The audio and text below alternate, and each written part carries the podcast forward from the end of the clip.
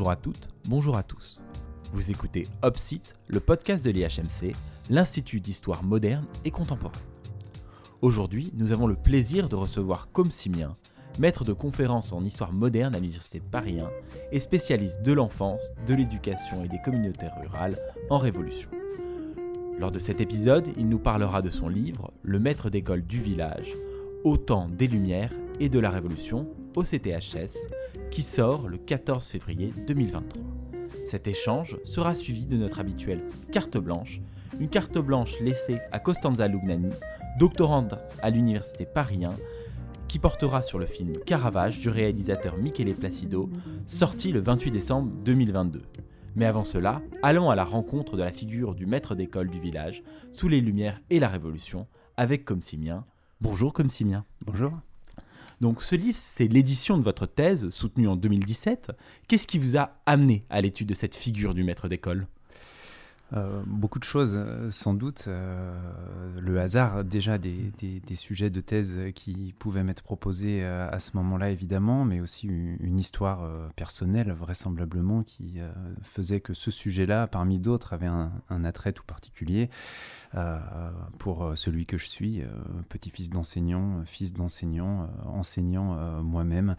Donc il y avait là voilà, quelque chose qui, qui touchait vraisemblablement à, l'intime en ce qui me concerne. il y avait évidemment aussi quelque chose qui m'intéressait tout particulièrement, qui était de pouvoir, à, travers une figure particulière, un type d'acteur particulier, pouvoir interroger la dynamique révolutionnaire au ras du sol, au plus près des acteurs, et d'essayer de comprendre euh, quelque chose qui me préoccupe beaucoup, qui était de savoir ce que ça avait pu être que de, euh, de vivre et de faire la révolution. Alors, ce qui est intéressant, c'est que votre travail s'intéresse à la figure du maître d'école, bien sûr, mais elle l'inscrit dans un contexte tout particulier, celui du village. Pourquoi le choix de cet espace non urbain et comment le définir? Alors c'est quelque chose qui s'est imposé dans, un second temps. Le, travail au départ euh, portait sur, euh, sur les instituteurs.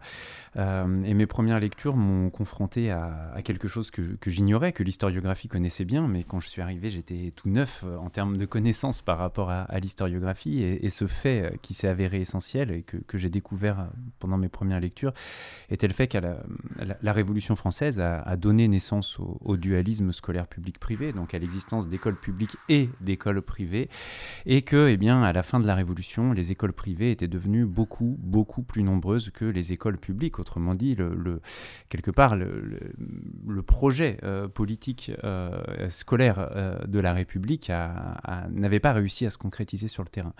Et c'était un peu déroutant pour moi, parce que je manquais sans doute de, connaissances sur le sujet, et, je me suis rendu compte que la question du pourquoi, pourquoi cet échec des écoles publiques, pourquoi ce succès des écoles privées, et une question donc découverte d'emblée, mais qui est revenu inlassablement, qui est devenu un peu une sorte de problématique de, fond de mon travail. Et, c'est ça, finalement, que j'ai voulu comprendre. Euh, il se trouve que, à y regarder de plus près, euh, dans les villes, l'école publique n'était pas tant que ça en difficulté par rapport à l'école privée. C'est même plutôt le contraire. Il y a pas mal d'instituteurs publics. Leurs écoles sont plutôt très fréquentées en ville. Euh, et au gré de mes recherches, il s'est avéré que c'était surtout dans le monde rural en réalité que les écoles euh, publiques n'avaient pas réussi à, devenir ou à, voilà, à, devenir ce que la République avait imaginé qu'elle serait, euh, alors que l'école privée, elle, s'y était euh, vraiment imposée. Donc j'ai décidé d'orienter mes recherches par là, surtout que les campagnes avaient été moins explorées du point de vue de, cette histoire de l'école et des instituteurs jusqu'à présent. Alors comment définir le village? Évidemment, euh, euh, c'est là la question. À partir de quel moment on n'est plus dans une ville, à partir de, quel moment on est vraiment dans une communauté rurale? Là aussi, en fait, mes recherches m'ont quelque part imposé une réponse d'une certaine manière, puisque à étudier de près, à compiler les instituteurs, euh, les procès-verbaux de leur recrutement, etc., il s'est avéré que la figure du, du maître d'école dans le monde rural était assez polymorphe. C'est-à-dire que, bon, ça aussi, c'était quelque chose de connu, mais en fait, un maître d'école dans un village avant la Révolution n'était jamais que maître d'école. Il était aussi chantre, bedeau, sacristain, sonneur des cloches, remonteur de l'horloge, secrétaire greffier de la communauté, une sorte d'homme à tout faire de la communauté rurale. Et il s'avère que, en réalité, c'est seulement en dessous d'un seuil démographique à peu près de 2000 habitants, que les maîtres d'école étaient tous là à la fois, au-dessus de 2000 habitants. Le seuil est assez marqué dans, dans, mes recherches. Euh, eh bien, le maître d'école se ressente vraiment que sur la fonction enseignante. Il m'a donc semblé qu'il y avait, au moins pour mon sujet, une sorte de, seuil entre le monde urbain, au-delà de 2000 habitants, euh, et le monde rural, le village, en dessous de 2000 habitants. On reviendra largement sur cette question de la tension entre le public et le privé, hein, puisque c'est une grande partie de vos conclusions. Et, euh, mais ce qui m'intéresserait, c'est de parler de la, spécificité de votre livre, qui est son approche diachronique. C'est-à-dire que vous ne vous contentez pas d'étudier la période révolutionnaire, mais aussi vous tirez depuis la période des Lumières. Qu'est-ce qui vous a motivé à cette approche, finalement, qui prend à la fois le temps des Lumières et le temps de la Révolution? Euh, Plein de choses. Euh, donc, le un constat de, tout simple au point de départ, c'est que en réalité, les communautés rurales euh, dans lesquelles l'école publique n'arrive pas à s'imposer et où l'école privée triomphe sont des communautés rurales composées de personnes qui, avant de vivre la période révolutionnaire, ont vécu la période antérieure. Il me semblait donc tout de même euh, nécessaire de comprendre euh, quels avaient pu être leurs rapports à l'école et à la personne du maître d'école euh, au moment où commence la Révolution, puisque leur, leur, attitude est aussi à bien des égards déterminée par un, rapport plus ancien à celle-ci. Donc il y avait à, à, repartir en arrière du temps quelque part pour essayer de comprendre ce qui était déjà en place autour de l'école dans les communautés rurales lorsque commence la Révolution. Il y avait une autre donnée encore qui était tout simplement simplement que depuis les années 80 à peu près, l'historiographie avait beaucoup travaillé sur les communautés rurales, notamment les communautés rurales pendant la période révolutionnaire. Et ces travaux, depuis les années 80, insistaient beaucoup sur tout un tas d'évolutions qui se mettaient en place dans les communautés rurales à partir des années 1760 à peu près, donc encore là, 20, 30, 40 ans avant la Révolution, euh, autour notamment de tout un ensemble de recompositions de la question du pouvoir au village, de qui exerce le pouvoir au village et de ce que ça implique, de quels sont les domaines d'intervention du pouvoir au village, des tensions qu'il peut y avoir. Et il me semblait euh, intéressant de voir euh, quelle place occupait l'école dans ces rivalités de pouvoir et ces recompositions des, sphères du pouvoir euh, au village. Et puis évidemment, il y a une autre question qui justifiait de repartir en arrière, c'est tout simplement la personne des enseignants eux-mêmes. à partir du moment où on a des instituteurs pendant la Révolution qui en réalité sont à bien des égards des gens qui étaient déjà enseignants sous l'Ancien Régime, eh bien se posait la question en fait de la permanence ou euh, du renouvellement précisément, mais je viens déjà d'apporter la réponse. Il y aura surtout permanence, mais ça, je pouvais moins le savoir au, début de mes recherches. Euh, la question de savoir si la révolution entraînait ou non un renouvellement du personnel enseignant ou s'il y avait continuité. J'avais donc besoin de savoir qui était maître d'école à la fin de l'Ancien Régime et qui l'était sous la Révolution. Euh, voilà. Et pourquoi s'arrêter en 1802 alors? Euh, pour euh, là aussi un faisceau de raisons. Euh, beaucoup de choses convergeaient vers 1802, qui est vraiment une date marquante de, de, la, de ces trois décennies de révolution et d'empire. 1802, euh, c'est euh, d'abord le moment d'une loi, euh, d'une loi scolaire adoptée par Fourcroy, qui s'occupe des, questions d'instruction publique auprès de, Napoléon Bonaparte. Et cette loi a pour effet d'abandonner complètement l'hypothèse qu'avaient émis les révolutionnaires dès 1789 qu'il serait possible par l'école de régénérer la société et les individus. Donc autrement dit, une page se refermait qui était la page de la révolution de l'idée qu'on pouvait faire des hommes nouveaux et des femmes nouvelles euh, grâce à l'école. La deuxième chose, c'est que euh, cette euh, année-là, bon, qui est essentielle à bien des égards pour les dynamiques politiques, je vous le disais, c'est l'année du consulat à vie, c'est l'année du rétablissement de l'esclavage, c'est bon du concordat, et il se passe beaucoup de choses, mais c'est aussi, tout pour en revenir à la loi Fourcroy, une loi qui redonne aux municipalités les pleins pouvoirs en matière scolaire. Là où la loi précédente, qui datait de 1795, avait enlevé euh, les compétences scolaires aux municipalités. Donc il y avait en fait tout un ensemble d'évolutions. Et enfin, la, dernière qui n'était pas des moindres, c'est que la loi de 1802 euh, supprimait la distinction publique-privée pour un temps, elle reviendra plus tard. Et donc il me semblait qu'avec cette loi, en fait, on, changeait d'histoire et on changeait de temps aussi. L'école entrait tout simplement dans son histoire du 19e siècle qui euh, était un autre aspect encore. mieux connu sans doute. Tout à fait. Bon, alors on est historien, donc on va évidemment parler de la question des sources. Euh, sur quelles sources avez-vous travaillé et, comment avez-vous fait pour donner à ce point-là une vision globale de la France métropolitaine? Alors la, question des sources, c'est un, vrai, euh, un, vrai problème. C'est-à-dire que cette enquête, qui était la mienne, cette recherche qui était la mienne, ne pouvait s'appuyer a priori sur aucune source, euh, on va dire, un peu systématique, aucune série un peu cohérente euh, de documents, pas d'enquête qui servirait de point de départ, où on trouverait des informations un peu uniformes pour tout le territoire, etc. Donc il m'a fallu faire avec ce désordre des archives qui, en fait, chemin faisant, je m'en suis rendu compte, avait aussi une cohérence, un sens. Euh, les, archives sont souvent lacunaires, mais précisément, c'était un, des aspects du problème. Euh, j'ai donc fait le choix de prendre les archives euh, un peu, un peu partout, toutes celles qui pouvaient parler de maîtres d'école. Ça va des statuts diocésains des évêques jusqu'aux lois, en passant par les sources administratives, les délibérations des départements, des municipalités, les contrats de recrutement des maîtres d'école, les archives notariales lorsque lorsque c'était possible. Euh, les euh, procès-verbaux de visite dans les écoles à l'époque de la Révolution, aussi bien que les procès-verbaux de visite pastorale euh, sous l'Ancien Régime.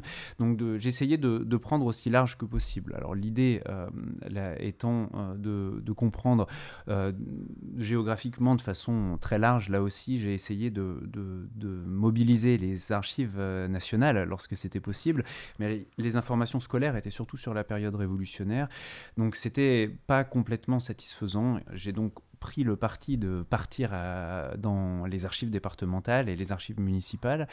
Euh, pas n'importe comment, j'ai sélectionné 11 euh, départements euh, qui devait me permettre à la fois d'avoir des informations d'Ancien Régime et euh, de, de, la Révolution.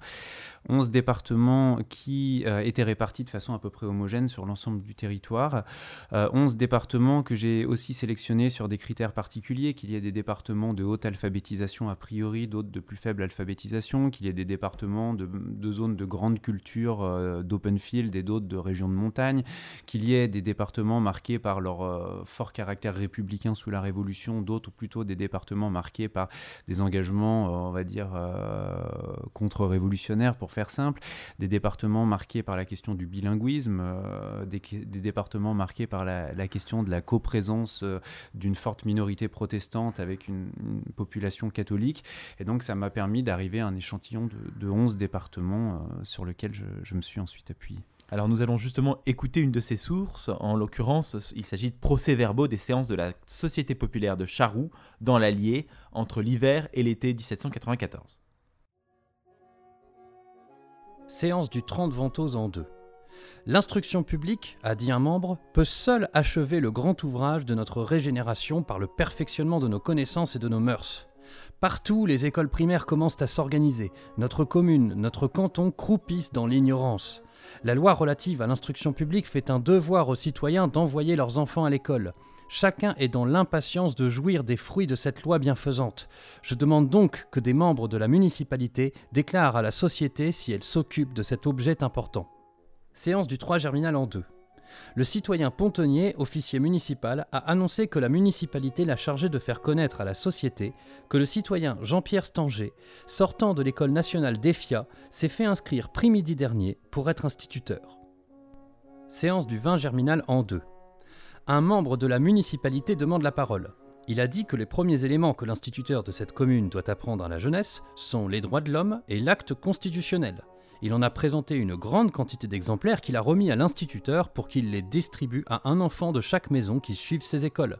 Il a demandé que lecture fût faite des droits de l'homme et de l'acte constitutionnel, et qu'à chaque séance, il en soit lu quelques articles. La proposition a été adoptée. Séance du dit Floréal en deux.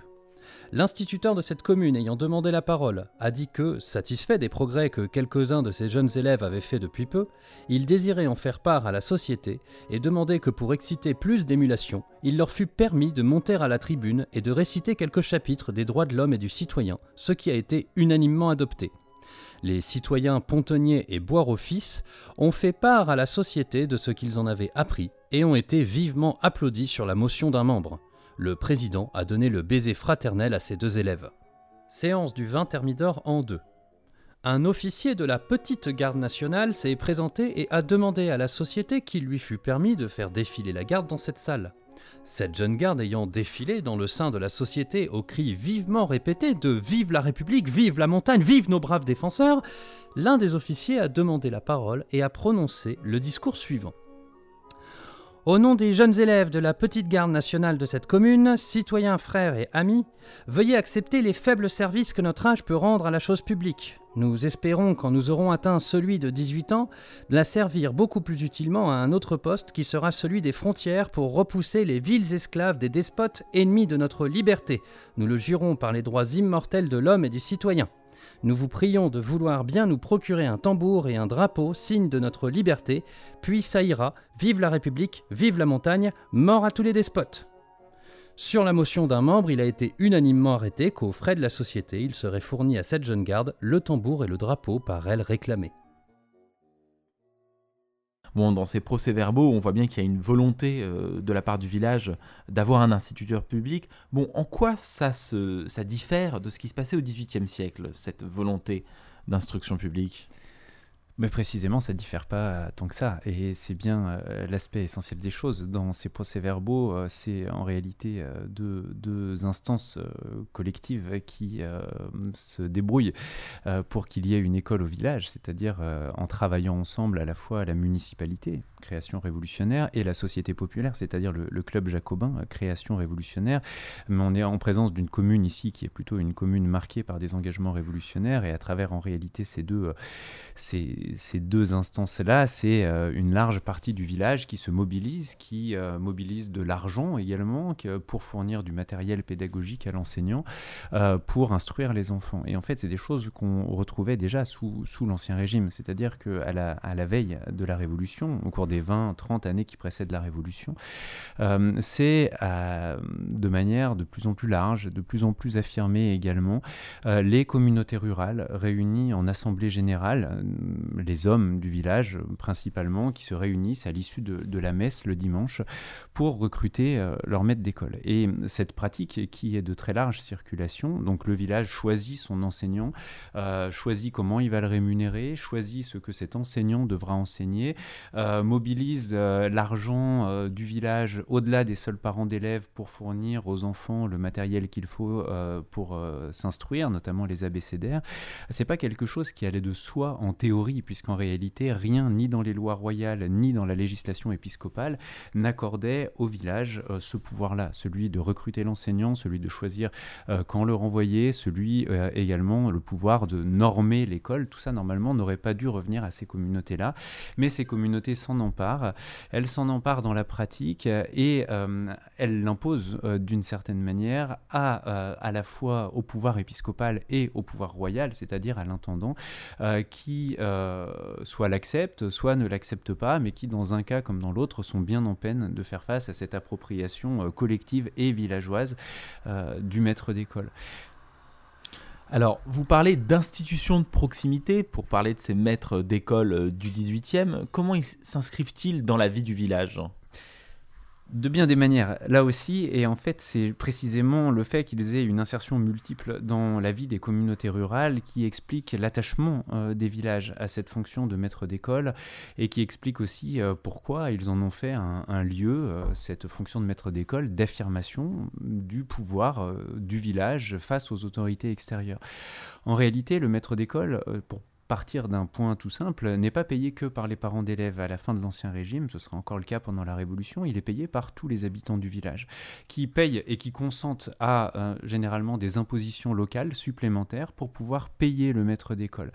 Et pour comment le comprendre et comment l'expliquer? Eh bien tout simplement par le fait, euh, dont on a déjà parlé tout à l'heure, que le maître d'école n'est jamais que maître d'école, mais qu'il accomplit tout un tas d'autres fonctions au service de la communauté d'habitants, chante, bedeau, sacristain, sonneur des cloches, etc.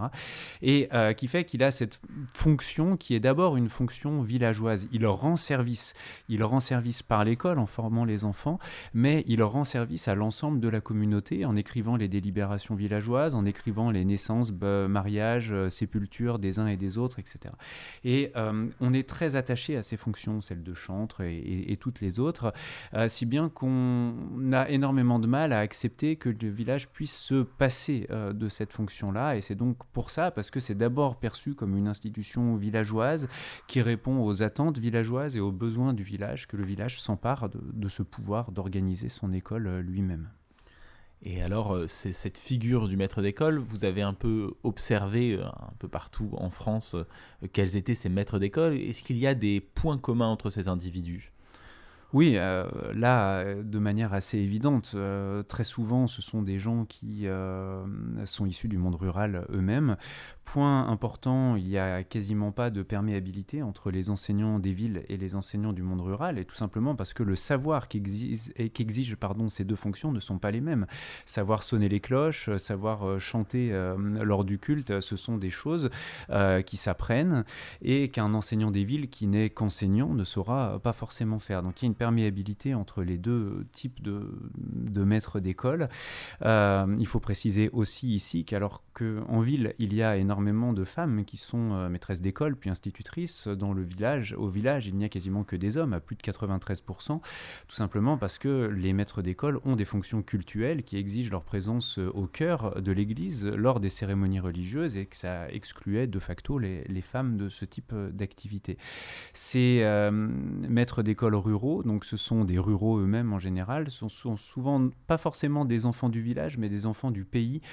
très souvent, ils se déplacent dans une ère euh, assez réduite d'un village à l'autre, en changeant assez régulièrement de, lieu d'exercice. Hein. Ils n'exercent pas toute leur vie dans un même village, en tout cas pas tous.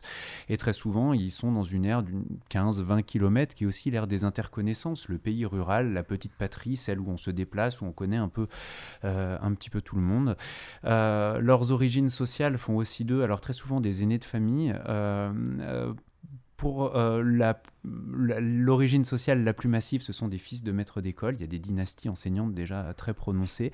Mais il y a également euh, des enfants de laboureurs, très souvent des familles de laboureurs qui sont un peu en déclin et qui voilà une sorte d'activité honorable pour freiner le déclin vers le, travail d'ouvriers agricoles.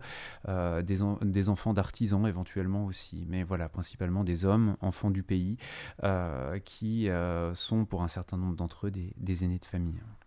Donc vous montrez bien une continuité dans les populations de ces maîtres d'école entre la période des Lumières et la période de la Révolution, mais la Révolution reprend cette figure, la transforme, en, tout cas en théorie.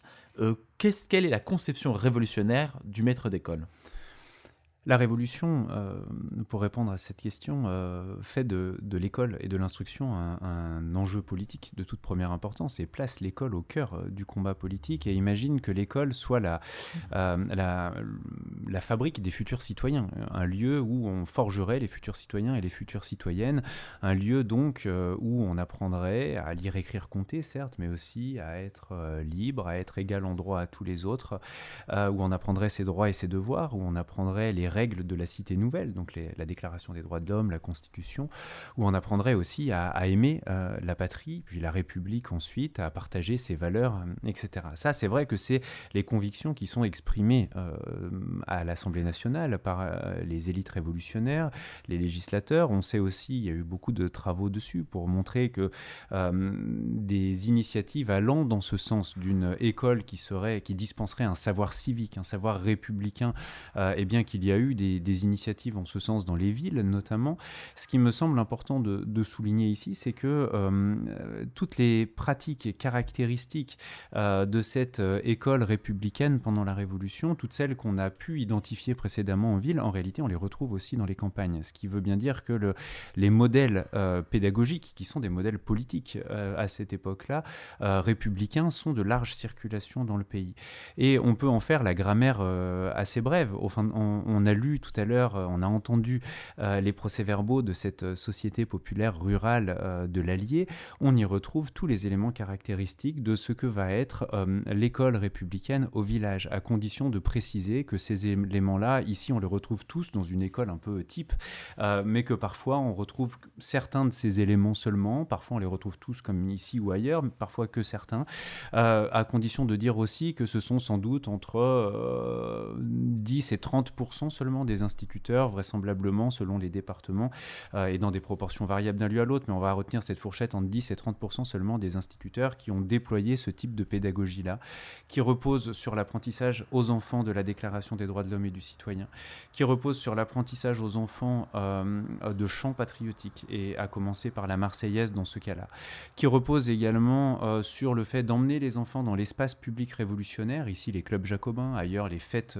civiques, pourquoi pas, qui repose éventuellement, mais là le cas est, plus réduit et ne concerne que les petits garçons sur la constitution de petits bataillons de gardes nationaux ou de soldats pour leur apprendre une citoyenneté en armes qui, répond à la figure euh, du citoyen soldat, qui correspond à la quintessence même de la citoyenneté en 1794 quand ces procès-verbaux euh, sont, euh, sont élaborés. Donc ce que ça veut dire, c'est que sur le terrain, Concrètement, euh, il y a eu des expériences pédagogiques qui s'ancrent pour partie dans des pratiques plus anciennes, qui sont républicanisées, déchristianisées, puis républicanisées ensuite, euh, mais qui montrent aussi cette volonté d'essayer de concrétiser sur le terrain, par l'école, euh, eh bien, l'instruction de futurs citoyens républicains.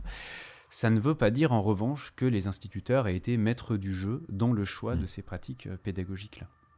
D'accord. Et alors, les instituteurs, en l'occurrence, quelle était leur place dans cette révolution? Est-ce qu'ils ont tenté de mener cette classe révolutionnaire ou est-ce qu'ils ont été finalement uniquement les vecteurs de cette volonté euh, du village, en l'occurrence?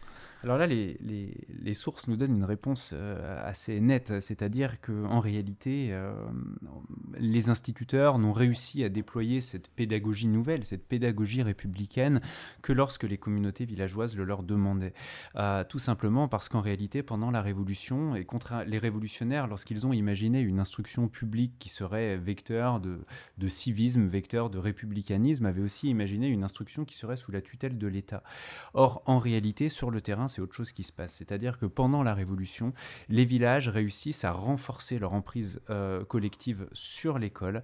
Et euh, il faut bien avoir en tête que le monde rural, pendant la Révolution, euh, il ne ressemble pas que à ce que l'on voit en Vendée en 93-94. Le monde rural n'est ni massivement révolutionnaire, ni massivement contre-révolutionnaire. Il y a tout simplement un peu de tout.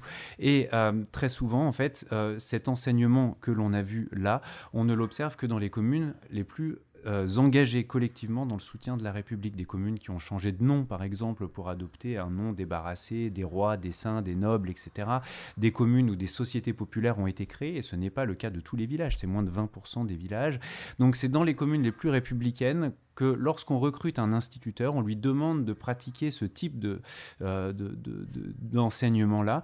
ce que ça veut dire aussi, c'est donc que les, les instituteurs n'étaient pas encore en mesure d'incarner la figure du passeur de révolution ou du passeur de république dans un territoire qui resterait euh, hostile à la République. Alors on a beaucoup parlé d'instruction publique, d'école publique aujourd'hui, mais votre livre se penche largement sur le dualisme scolaire, la tension entre le public et le privé, et vous considérez que c'est dans le monde rural que se joue prioritairement le rejet de l'école publique. Quelles en sont, d'après vous, les raisons? Alors il y a plusieurs raisons. Euh, il y a d'abord le fait que ce succès n'est pas linéaire des écoles privées. En, 94-95, euh, il n'y a pas encore de, dualisme scolaire public-privé. C'est-à-dire que de 89 jusqu'en 95, il n'y a pas d'école publique et d'école privée. Il y a une école et euh, au village, généralement, il n'y en a qu'une, presque toujours il n'y en a qu'une. Et en, 94-95, elles sont même toutes publiques puisque la première loi scolaire de la Révolution, celle qui s'applique en 94-95, fait de toutes les écoles des écoles publiques sans exception. Et à ce moment-là, l'école publique est un succès.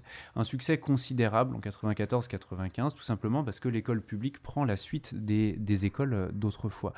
Mais à partir de 95, la loi introduit le dualisme public-privé. Et c'est à partir de là que l'école publique sombre dans le monde rural et que l'école privée triomphe. Or, il se trouve qu'il y a plusieurs raisons pour l'expliquer. La première, c'est que 95, c'est la pire crise économique euh, de la période révolutionnaire. Et les instituteurs publics sont à ce moment-là rémunérés par l'État, par la nation, mais sur la base d'assignats qui s'écroulent à ce moment-là, si bien qu'en fait le salaire des instituteurs publics ne vaut rapidement plus rien, et c'est donc une ruine littérale que d'être instituteur public. Alors qu'instituteur privé, on est rémunéré par les parents, et donc là, euh, ça change. Deuxième chose, à partir de 95, en même temps qu'on met en place euh, le dualisme scolaire public-privé, euh, on met enfin en œuvre le principe euh, fondamental des Lumières puis des révolutionnaires selon lequel euh, c'est à l'État de s'occuper des écoles publiques et non plus aux communes.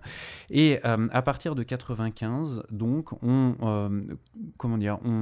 l'État dépossède les communes de leurs droits sur l'école ce qui passe par l'imposition de règlements scolaires qui sont départementaux, ce qui passe par le fait que ce sont désormais les districts puis ensuite les départements qui nommeront et qui renverront les instituteurs euh, publics, ce qui passe aussi par le fait euh, de créer les toutes premières cartes scolaires de l'histoire euh, française.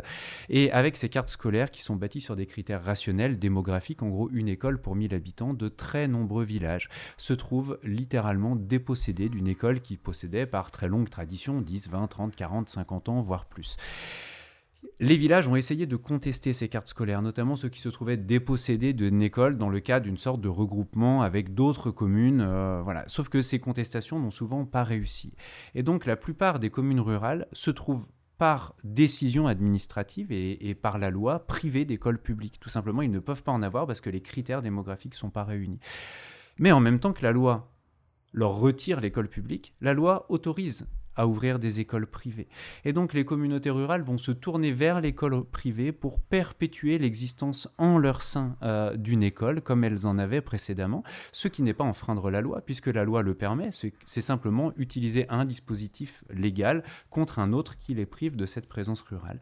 Et on voit donc ainsi les villages eh bien, continuer, euh, alors là la loi pour ça ne l'avait pas du tout prévu, mais continuer tous les villageois à s'assembler pour recruter leur instituteur privé, pour choisir de rémunérer tous ensemble, et pas seulement les parents d'élèves, l'instituteur privé, pour choisir tous ensemble ce que l'instituteur privé devrait enseigner, mais pour assigner aussi à l'instituteur privé les mêmes fonctions collectives qu'autrefois, secrétaire greffier, chantre, euh, sonneur des cloches, etc.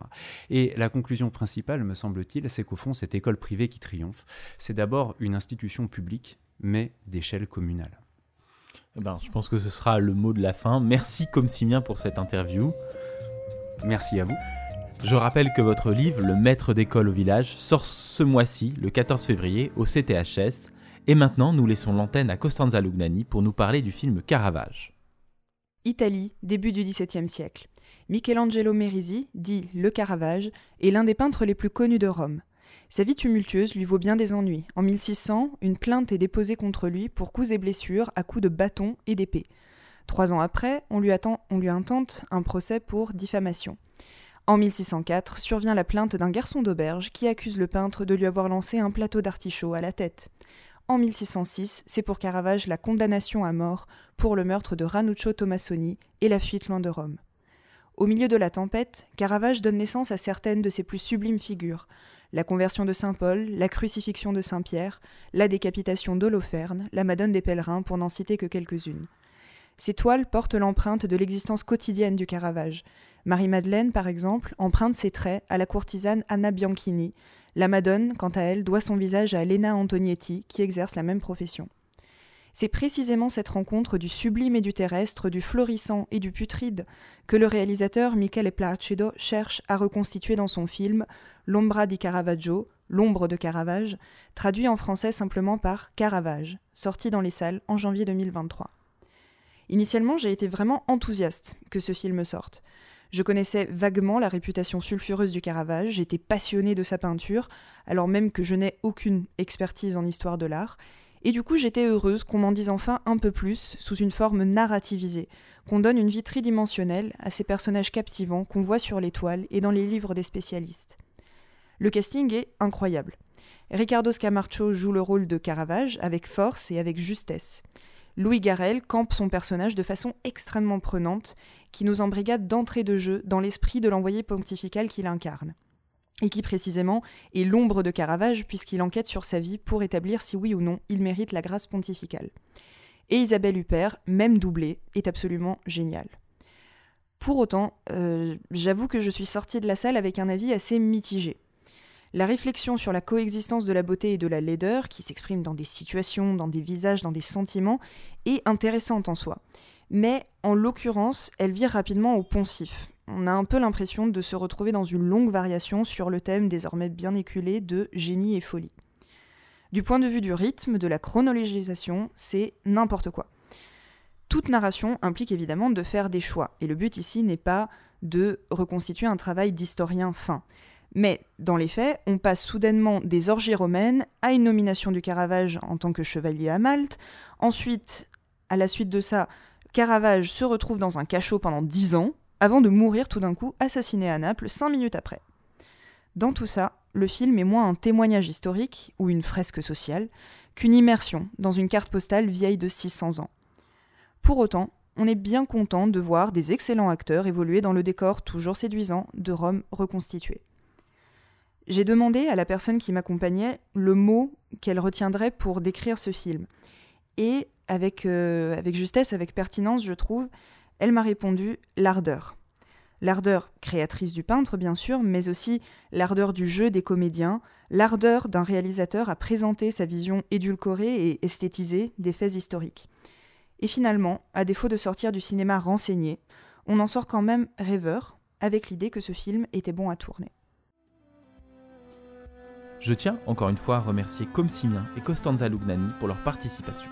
Et surtout, merci à toutes et à tous d'avoir écouté Opsite, le podcast de l'IHMC. Cet épisode vous a été présenté par Antoine Bresse, produit par Valentin Barrier, réalisé par Quentin Sensible. On se retrouve le mois prochain pour un nouvel épisode.